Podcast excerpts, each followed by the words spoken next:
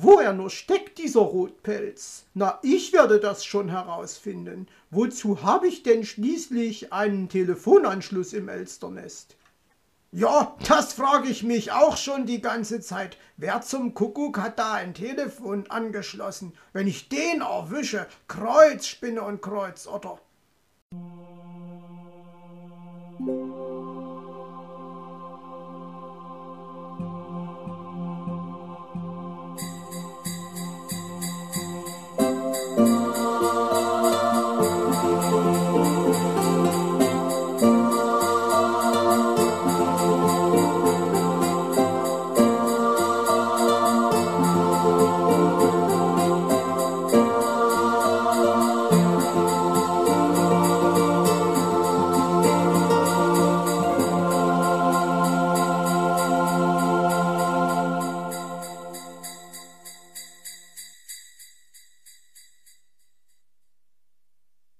Kein Fuchs unter dieser Nummer.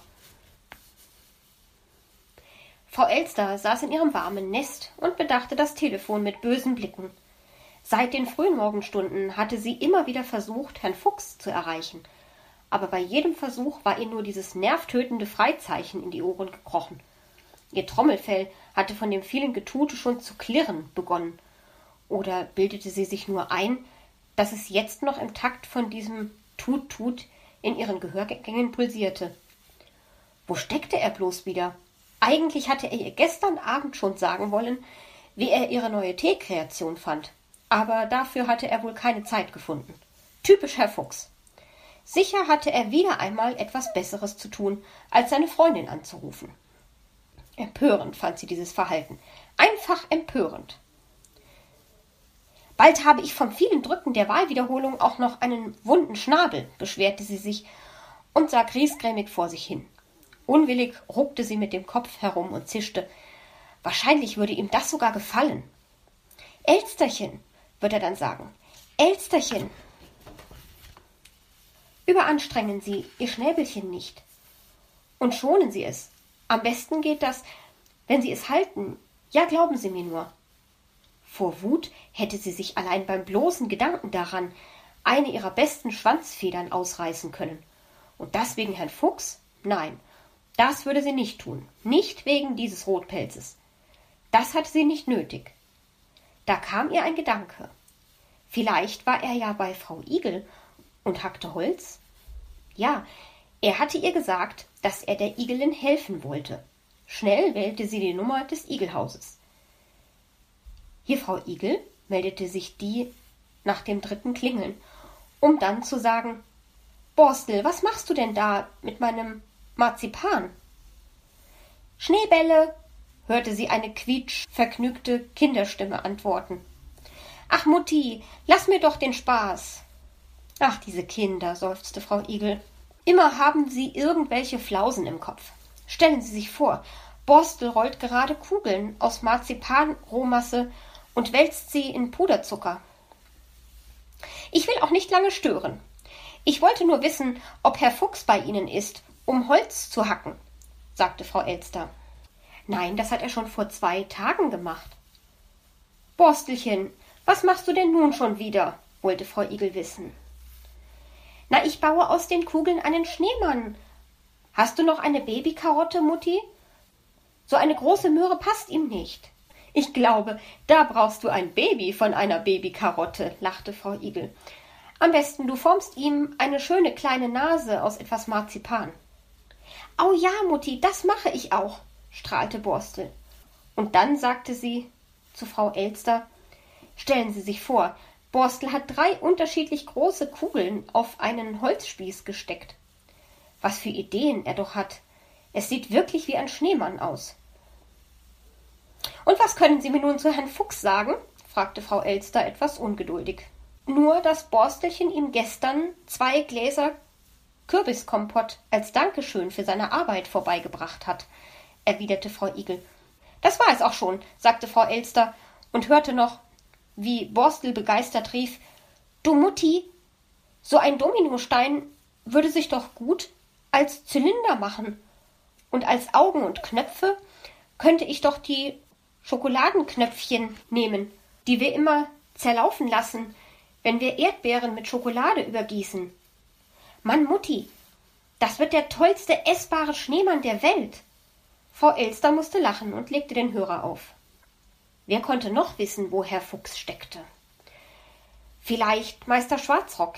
Ja, bestimmt. Als sie seine Nummer wählte, tutete es im Hörer. Schneller Rhythmus, kurz hintereinander. Sie tutete nervös mit und warf den Hörer wütend auf die Gabel zurück. Besetzt. Beim Raben ist besetzt. Also dann. Sie konnte es ja noch ein letztes Mal im Fuchsbau versuchen. Das Freizeichen ertönte und nach einer Minute wurde sie aus der Leitung geworfen. Also dann muss ich Herrn Uhu anrufen, beschloss sie und wählte die Nummer. Hier Uhu-Nest, meldete sich der Uhu. Hier, Frau Elster, wissen Sie, wo Herr Fuchs steckt? Er ging schon den ganzen Morgen nicht ans Telefon, fragte sie ohne Umschweife.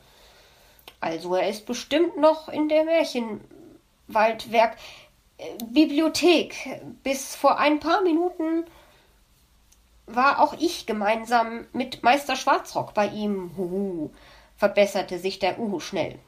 Wollten Sie nicht Werkstatt sagen? erkundigte sich Frau Elster. Ihre feinen Ohren hatten es doch deutlich vernommen.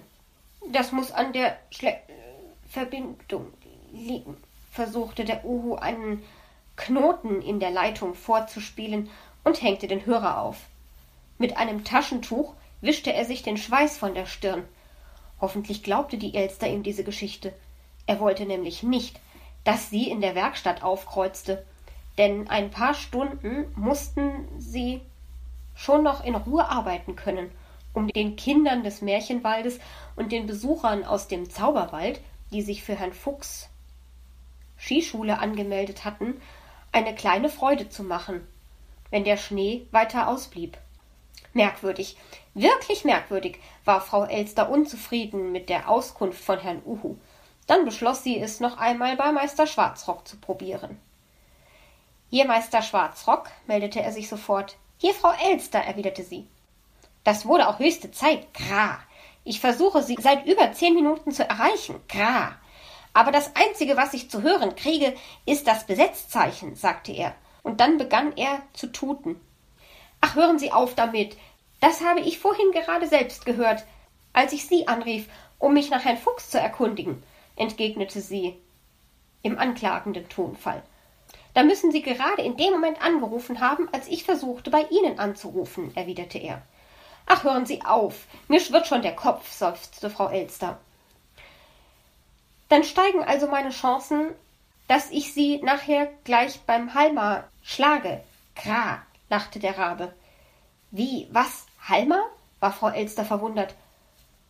Aber wir waren doch für heute verabredet, Kra, erwiderte er. Ach ja, natürlich, meinte sie. Aber eigentlich war es ihr neu. In zehn Minuten bin ich bei Ihnen. Soll ich etwas von meinem frisch gebackenen Mondstollen mitbringen? Ja, ganz unbedingt, freute sie sich. Es war einfach so aus ihr herausgeplatzt. Aber musste er denn gerade jetzt vorbeikommen? Ihr blieb keine Zeit mehr, darüber nachzudenken. Auf Wiederhören, Frau Elster. Kra. Und schon war der Hörer aufgelegt. Frau Elster starrte auf das Telefon, hörte das leise Tuten und versuchte sich zu sortieren. Ja, natürlich.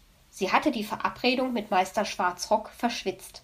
Aber das hatte sie nicht zugeben wollen. Wie ärgerlich. Nun konnte sie gar nicht in der Märchenwaldwerkstatt nach Herrn Fuchs suchen und dabei herausfinden, woran er dort werkelte. Dann musste das eben bis morgen warten.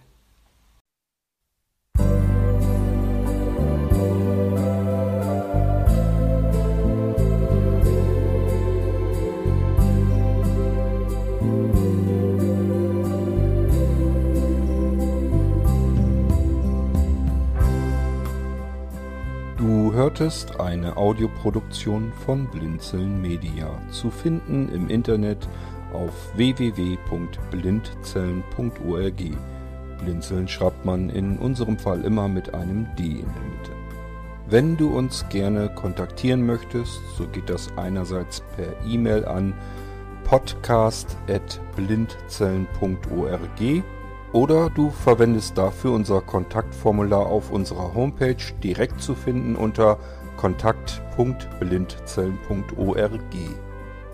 Wenn du uns einen Audiobeitrag für die Sendung zukommen lassen möchtest, dann benutze doch hierfür am einfachsten unseren Podcast Anrufbeantworter. Den erreichst du im deutschen Festnetz unter der Telefonnummer 05165 439 461. Und wenn du aus dem Ausland anrufst, dann ersetze einfach die vorangegangene 0 gegen die Ländervorwahl für Deutschland. Das ist die 0049. Wir freuen uns über Lob, Kritik, eine Rezension oder Bewertung unserer Audioproduktion dort, wo du sie gehört hast. Konnten wir dich hiermit gut unterhalten und informieren? Du findest bei Blinzeln zahlreiche weitere Audioproduktionen aus allen Bereichen und zu allen Themen. Entweder bei uns auf der Homepage www.blinzeln.org oder dort, wo es Podcasts gibt.